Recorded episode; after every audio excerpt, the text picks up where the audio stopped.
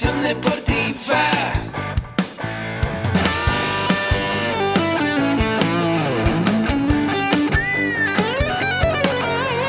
Yo soy Ahmed. Somos guerreros.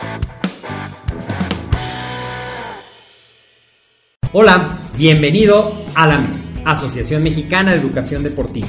Soy el doctor David Lezama, presidente de AMED, y es para mí un gusto darte la bienvenida a estos podcasts.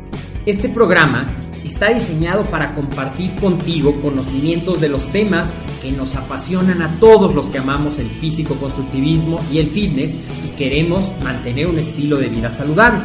Hablaremos entonces de entrenamiento, de nutrición, de suplementación, de farmacología y de un tema que cada vez toma más importancia, el marketing deportivo digital. Tendremos como invitados una gran variedad de opiniones y profesiones, entrenadores, nutriólogos, profesores de AMED, químicos farmacobiólogos, médicos, preparadores físicos y desde luego deportistas.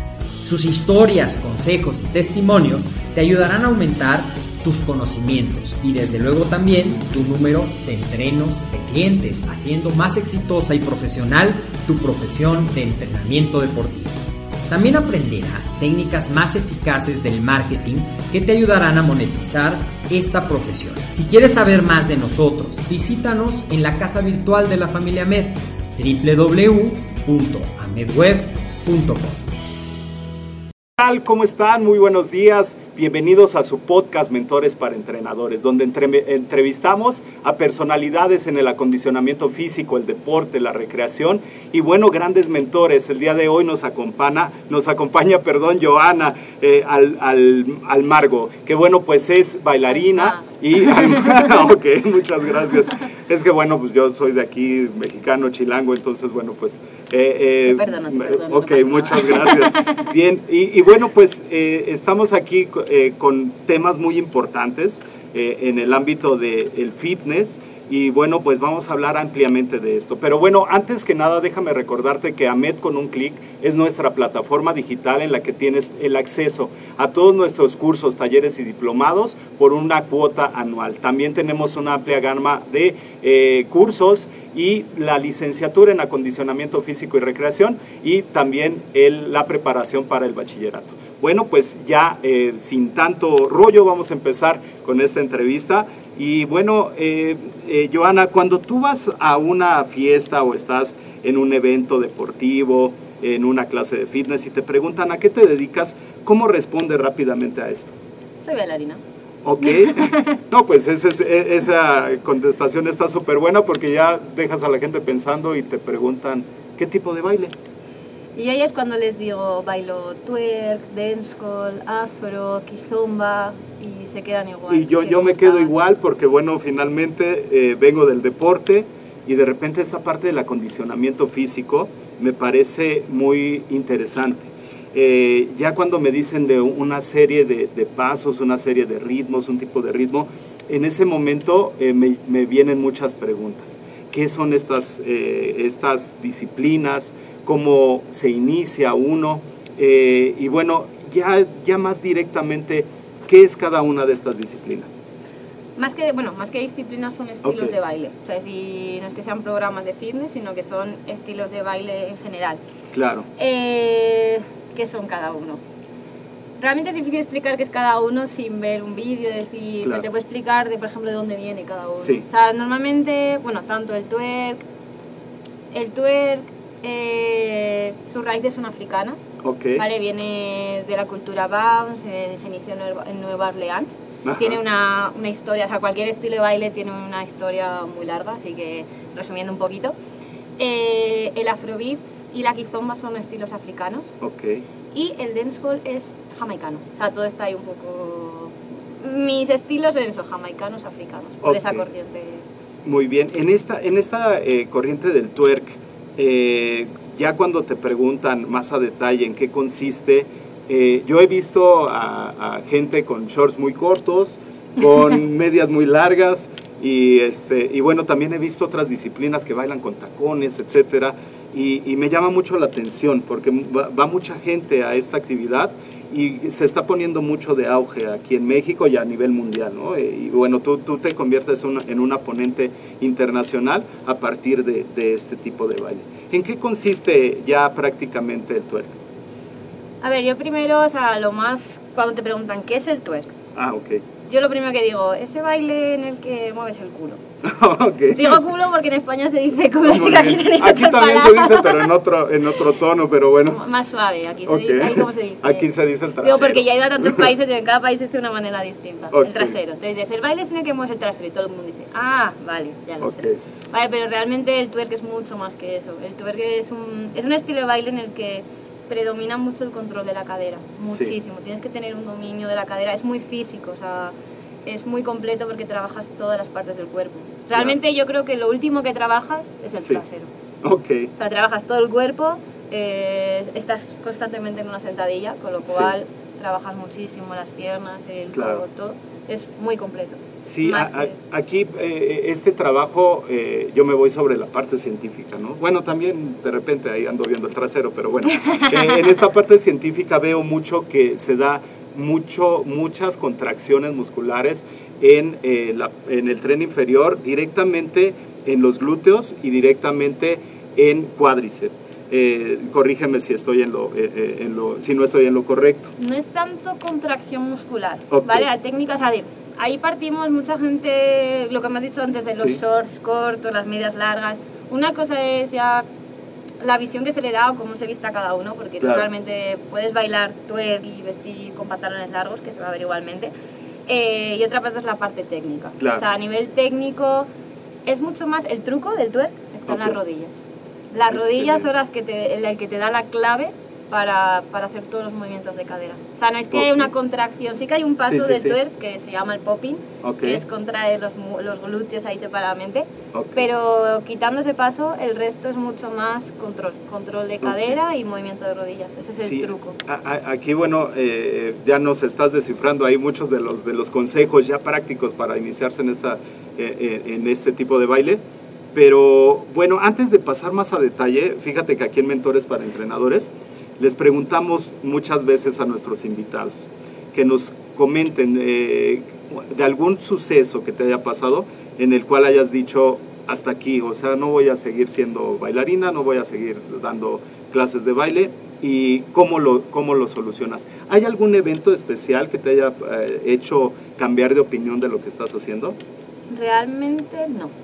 Es decir, yo creo que aquí te voy a dar la vuelta yo a la tortilla. Ok, Eh, no ha habido un evento que me haya dicho no quiero trabajar más de esto, sino al revés. O sea, el, Claro. el hecho de hacer estilos que la gente desconoce sí, eh, es lo que a mí me ha impulsado a seguir dedicándome a lo que me dedico. O sea, Claro. quiero que la gente los conozca, quiero que la gente disfrute igual que los disfruto yo. Claro. Es al revés, decir, no hay, no hay un evento que diga, uff, quiero dejar de bailar porque al Sí. final es mi pasión. O sea, yo desde pequeñita digo, quiero, quería bailar y Claro. estoy viviendo un sueño.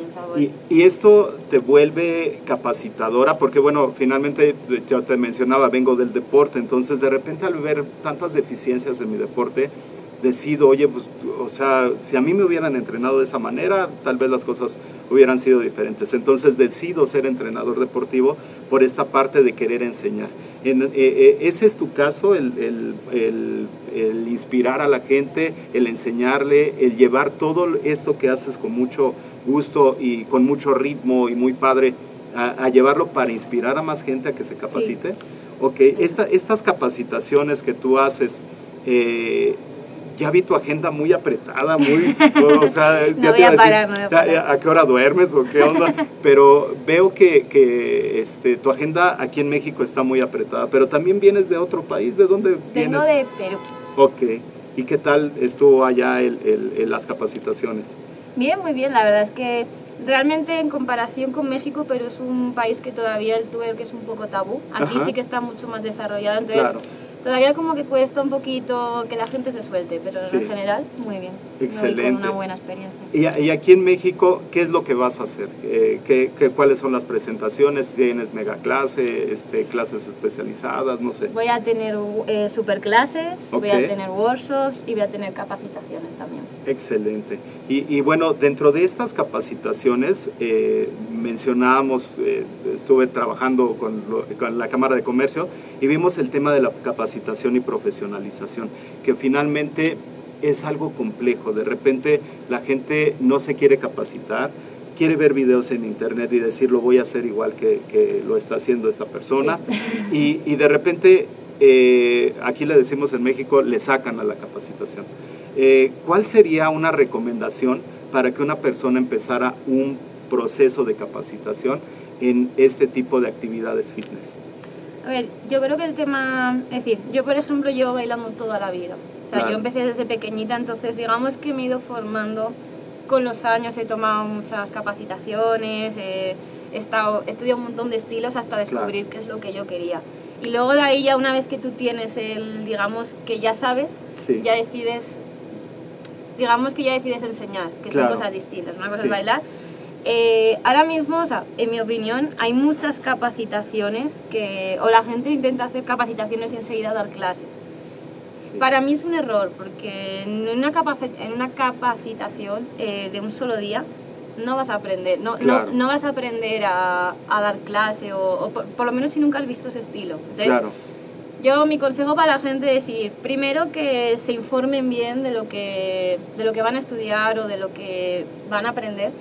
Eh, mis capacitaciones, por ejemplo, eh, yo siempre lo digo, yo, yo formo, o sea, Claro. decir, yo estoy formando a la gente. Yo no te estoy capacitando para que seas instructor porque yo, reconozco, yo considero que para eso necesitas meses, incluso Claro. años de experiencia, porque nadie es como digo, bueno, te doy una capacitación y mañana ya puedes ser profesor de. Sí. Eso no me parece, o sea, es decir, necesitas tiempo, o sea, primero interiorizar o conocer el estilo para luego tú poder enseñarlo.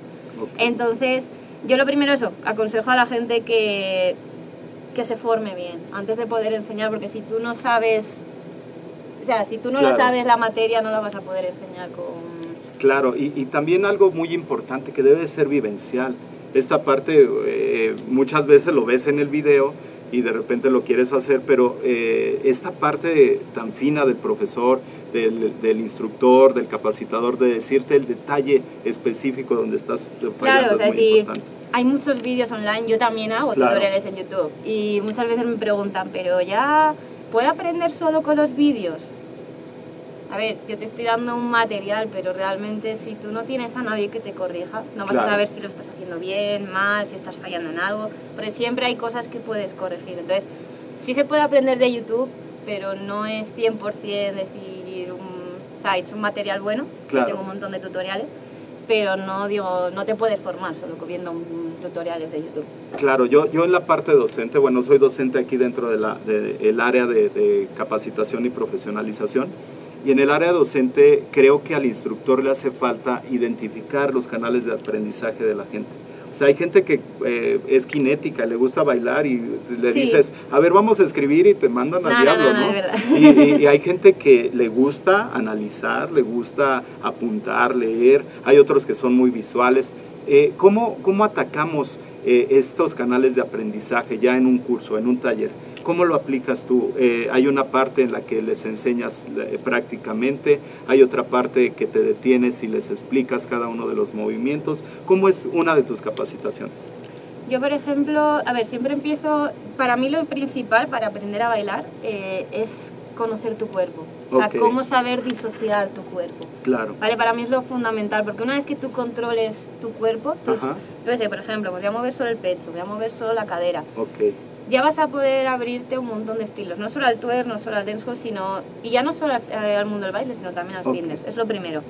Eh, luego, lo que hago es enseño los pasos básicos del twerk, en plan, Ok. la técnica, cómo se hace, de dónde viene, porque muchas veces el problema es que la gente no, al no conocer su cuerpo, no sabe identificar de dónde viene el movimiento. Claro. Entonces, mucha gente, yo quiero hacer, quiero hacerlo, quiero hacerlo, Sí. y digo, para, piensa Claro. de dónde viene el movimiento. Sí, Entonces, sí, ya cuando empiezan a pensar de dónde viene el movimiento es cuando ya empieza a salir. Claro. Pero dice, a veces, muchas veces digo, a ver, tú no vas por la calle bailando, moviendo Claro. el trasero, ¿sabes? Sí. Entonces digo, párate a pensar qué es lo que le estás pidiendo a tu cuerpo para, para que entienda que le estás pidiendo, o sea, que es la base del movimiento. Entonces, y luego, por ejemplo, pues solemos, suelo hacer coreografías, entonces aplico esos pasos básicos. Ok, Y ya cuando son capacitaciones me gusta también una parte de mm, una parte más metodológica de pues explicar un poco eso. Ya como profesor, pues trucos. De, Normalmente las capacitaciones que, que doy, la gente que viene son profesores que lo que quieren es, pues digamos, ampliar su... Claro. A ver, está abierta a todo el mundo, pero es ya un poco ampliar, ya, ampliar más, ya más visiones. específico Sí, para entonces ellos, me gusta mucho tratar también el tema de la metodología, de porque yo siempre digo, puedes ser un buen bailarín, Sí, pero no saber enseñar.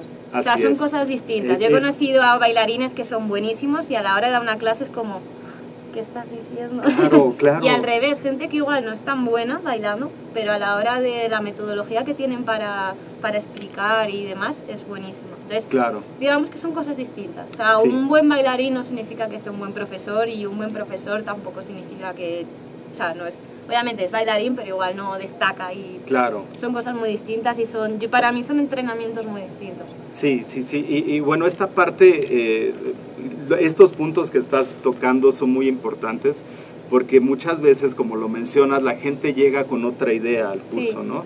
O yo doy clases y cursos de entrenamiento funcional y al final de mis cursos en la pizarra pongo ahí eh, un kilo de camarón, eh, un pepino, eh, limón, cebolla morada y la gente lo apunta, o sea, como si realmente fueran por una receta de cocina. ¿Qué es lo que diferencia un curso con una receta de cocina, valga la- la- esta analogía, y un curso que va más enfocado a esta parte metodológica, a esta parte de hacer serie de pasos sistematizados para llegar a un fin? ¿Cuál sería la diferencia? Eh, la- o sea, no te he entendido bien la ¿Qué- pregunta. ¿Crees, que- ¿Crees que eh, la gente aprenda mejor, eh, para no re- re- así revolver tanta la pregunta, ¿crees que la gente aprenda mejor con una receta de decirle paso número uno, paso número dos, paso número tres? ¿O crees que la gente aprenda mejor vivenciando, aplicando lo que está eh, aprendiendo ese- en ese momento, sin llevarse una receta específica? Yo creo que las dos cosas son necesarias. Es importante. Sí, porque realmente, a ver, tú para poder moverte, digamos que necesitas las recetas. Es decir, Claro. tú para saber los pasos necesitas saber la técnica. Pero sin, si la técnica no la practicas, nunca te va a salir ese paso. Sí. Entonces yo creo que uno va de la mano del otro. Sí, tú necesitas saber la técnica Ujú. y necesitas experimentar cómo se hace esa técnica. Porque tú puedes saber, por ejemplo, no, tú me puedes decir, bueno, es que para hacer un paso de twerk, que se llama un shake, Ok. no es que tienes que bascular la pelvis, no sé qué, la posición es esta. Sí, Tú me, te- me sabes hacer decir la receta perfecta, perfecto. pero luego no la has hecho nunca. Y a la hora de ponerte, dices, ay, entonces es importante conocer todo, porque igual Claro. también lo sabes hacer, pero no tienes la técnica correcta. Y luego dices, ay, me duele la espalda. Sí, Entonces, digamos que todo, para mí una cosa viene de la, de la mano de la otra. Necesitas saber la técnica, digamos, vale, las rodillas van así, el cuerpo va así, la pelvis se bascula, y luego probar cómo se hace. Excelente. E- Esta parte se me hace muy importante, muy integral y bueno, también eh, muy profesional. Eh, si tú pudieras de repente regresar en el tiempo y te dijeras, empieza un proceso de capacitación, ¿qué te dirías? Yo realmente creo que me diría, no me diría nada, o sea, creo que me diría, sigue, sigue lo que estás haciendo, o sea, sigue tus sueños, porque realmente Claro. es lo que he hecho hasta ahora. O sea, yo realmente tengo mi carrera, yo soy, Sí. estudio publicidad y relaciones públicas, Ok. aparte de, de, de bailar, pero yo desde pequeñita sabía que quería bailar. Claro, Y cuando terminé la carrera, bueno, me fui a vivir a, a Londres y allí me surgió la posibilidad de empezar a dar clases, de, de poner un poco en práctica lo que yo llevaba aprendiendo toda mi vida. Y, y resultó que ser que pues eso, esas pequeñas clases que yo pues, me busqué para ganar algo de dinero acabó siendo mi día a día claro. y hasta el día de hoy que vivo de ello. Y entonces me diría, sigue tus sueños, porque realmente es lo Claro. que he hecho. Sí, seguir pero, sueños. pero es, es este seguir la pasión, porque bueno, hay algo que te da eh, una base, ¿no? Pero hay algo que te apasiona y eh, realmente descubrir esa pasión eh, sí cuesta, de repente cuesta trabajo, ¿no? Y de repente ir en contra de los paradigmas de la gente, de que, bueno, tienes que estudiar y se trabaja de tal hora a tal hora, etcétera. De repente cuando sales de eso resulta complicado, ¿no? Yo creo que a la gente le da miedo. Sí. O sea, porque al final es, es arriesgarse por algo que no sabes si va a salir bien o va a salir mal. De, o sea, yo cuando empecé con el mundo del baile, todo el mundo me decía, pero ¿cuándo vas a trabajar de lo tuyo? Claro. Y yo decía, no, es que estoy trabajando de lo mío. No, no, no, no, no, eso no, lo que has estudiado. Entonces al principio fue complicado porque, digamos, no sé aquí en México, pero en España el baile no es considerado un trabajo. O sea, cada vez es- está, está cambiando la mentalidad, pero a mí me costó en plan que entendieran que realmente yo me quería dedicar a eso. O sea, Claro. ha sido un trabajo de muchos años decir, puedo dedicarme a esto, o Claro. sea, si puedo vivir de esto. Y, y- y profesionalizar a la gente, ¿no? De- te mencionaba al inicio de la, de la eh, entrevista, eh, dentro del speech, eh, que nosotros eh, ofertamos una licenciatura en acondicionamiento físico y recreación. A veces el paradigma que tenemos de la gente que es entrenador o que es acondicionador físico o que es recreólogo, eh, de repente creemos que va a andar con gorrita, con su tablita y bueno, pues eh, eh, no es así, ¿no? O sea, hay gente muy profesional que se prepara, como en tu caso, y, y puedes hacerlo a nivel internacional, ¿no? Y puedes hacerlo de, de otra manera. ¿Cuál- qué, qué es lo que eh, te ha dejado en, en todo este camino? ¿Qué, qué, qué- cuáles son las buenas experiencias que has logrado a partir de, bueno, pues este trabajo internacional? Yo creo que todo lo que viene, o sea, todo lo que estoy haciendo ahora, o sea, esta gira que estoy haciendo, Ajá. digamos, que empecé en Perú, he venido a México y luego sigo por otros países de Latinoamérica, es, ya, en sí, ya en sí es una gran experiencia, Claro. porque digamos que ya no solo te quedas en tu país, sino que estás enseñando a gente de muchos países. Y para mí Como eso...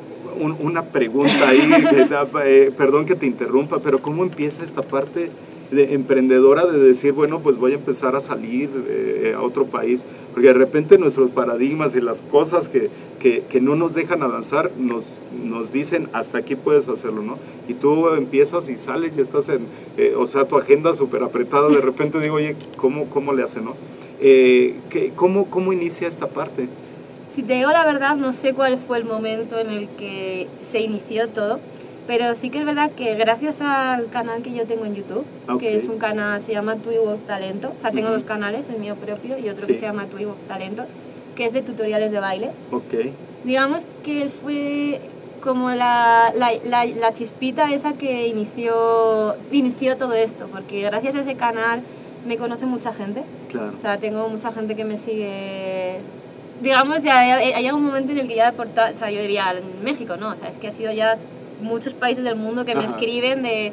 O sea, me escriben, yo qué sé, de, de Europa, Italia, de, de Túnez, de México, de.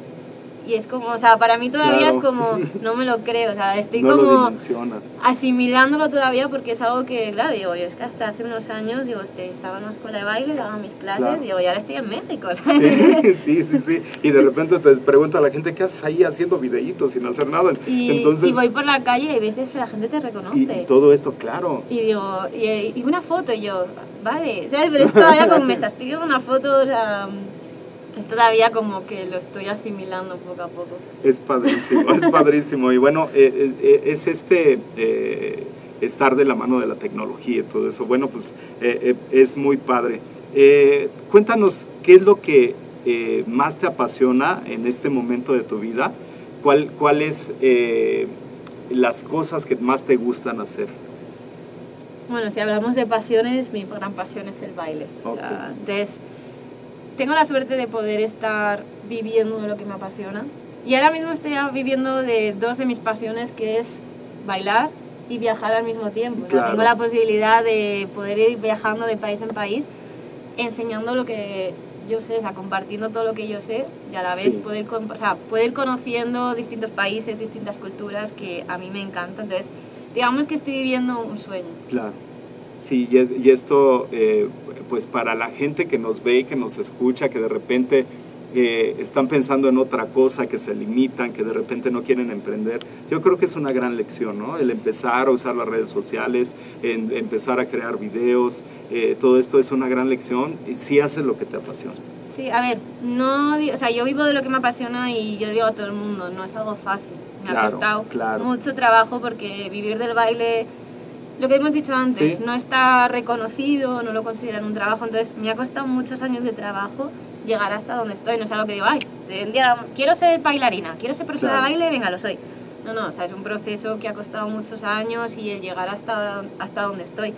Pero la verdad es que yo soy una persona muy aventurera, o sea, soy muy loca y odio estar en mi zona de confort. O sea, odio, digo, yo sería incapaz de de estar siempre en el mismo sitio, entonces digo, ¿por qué no? Arriesgate. O sea, ¿qué tengo que perder? Bueno, si puede ser una buena experiencia, como que puede ser mala. En todos los sitios, a cualquier país que vaya, decir, puedes tener buenas experiencias, buenas, o sea, malas experiencias, pero al final yo creo que todo es, o sea, todo es, se balanza lo positivo, porque al final ya no es que crezcas solo como, o sea, profesionalmente, sino que personalmente, porque ya conoces a otras personas de, o sea, conoces a personas de, otro, de otros países, y todos quieras que no te dan un poquito. O sea, decir, no es que tú des, sino que tú también recibes mucho y, y, aprendes. Claro, claro. Entonces, arriesgarse. O sea, yo para mí mi este es arriesgate. Si tienes un sueño, sí. aunque de miedo, o sea, porque muchas veces salir de tu zona de confort o dejar todo lo que tienes da miedo, da mucho miedo. Pero a mí es lo que me motiva a seguir haciendo lo que hago. Muchísimas gracias por todos esos consejos. En lo personal, bueno, pues eh, aprendo mucho de la gente que, que, entrevisto y aprendo cada día y bueno, estoy aprendiendo muchísimo de ti y estos consejos que nos, nos estás dando para la gente que va a los cursos, ¿se aplican igual para una persona que va a iniciarse en la práctica del twerk? ¿Cuál sería el paso número uno? Ya nos habías mencionado, conocer tu cuerpo es importante esta bueno, parte. Yo te diría, el paso número uno es tener paciencia.